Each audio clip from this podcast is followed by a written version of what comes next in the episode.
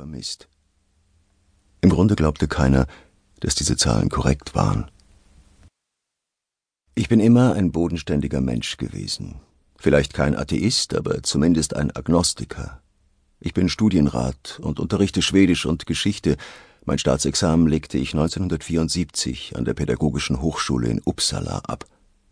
Als ich an diesem heißen Augusttag Stockholm verließ, blieb mir noch gut ein Monat bis zu meinem 45. Geburtstag. Meine Eltern sind seit ein paar Jahren tot. Außer der bereits erwähnten Schwester habe ich keine nahen Verwandten. Helena und ich hätten im September unseren 18. Hochzeitstag gefeiert. Wir bekamen nur ein Kind, unsere Tochter Judith.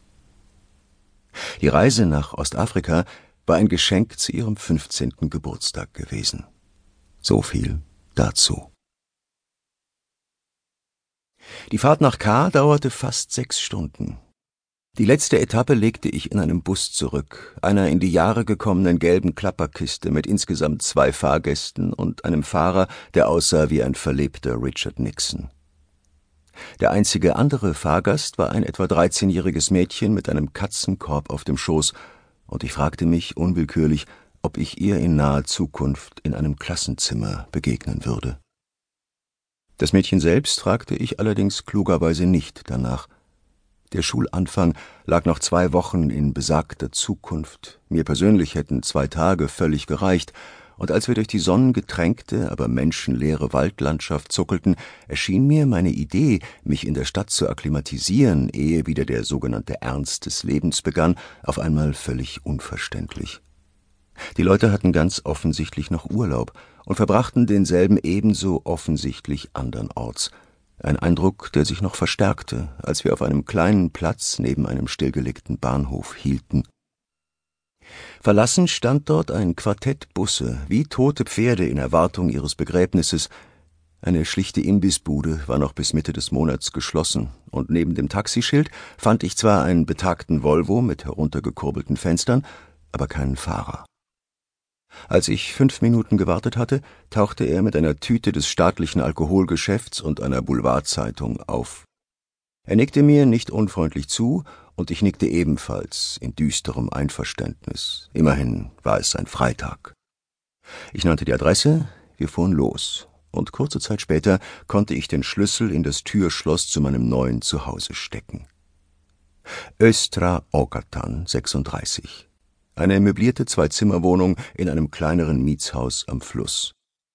Ungefähr zwischen dem Stura Turjet, dem Mittelpunkt von K., wenn ich recht sah, und der Berchtüner-Schule, meinem zukünftigen Arbeitsplatz, gelegen.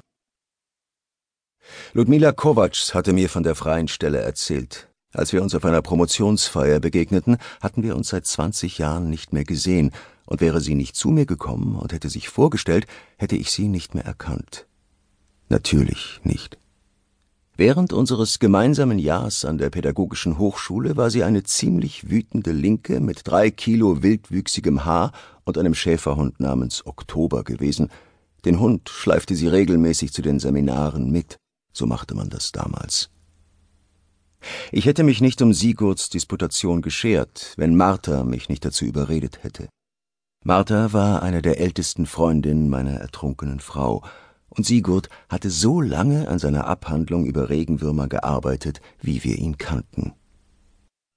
Also befand ich mich an einem Abend Ende Mai in dem historischen Gutshaus Piperska Mühren im Stadtteil Kungsholmen. Und als gegen Mitternacht die Tafel aufgehoben wurde, trat eine mir vage bekannt vorkommende Frau zu mir und wollte wissen, ob ich mich an sie erinnerte.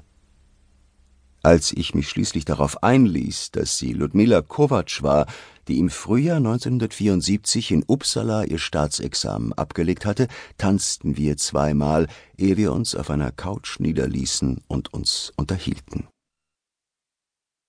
Sie wusste von dem Unglück. Martha hatte ihr davon erzählt, und da sie selbst einen früheren Partner unter sechs Fuß Erde hatte, nach einem engen Kontakt mit einer Felswand, wahrscheinlich Selbstmord, schien mir, dass wir ein gewisses Verständnis füreinander aufbrachten.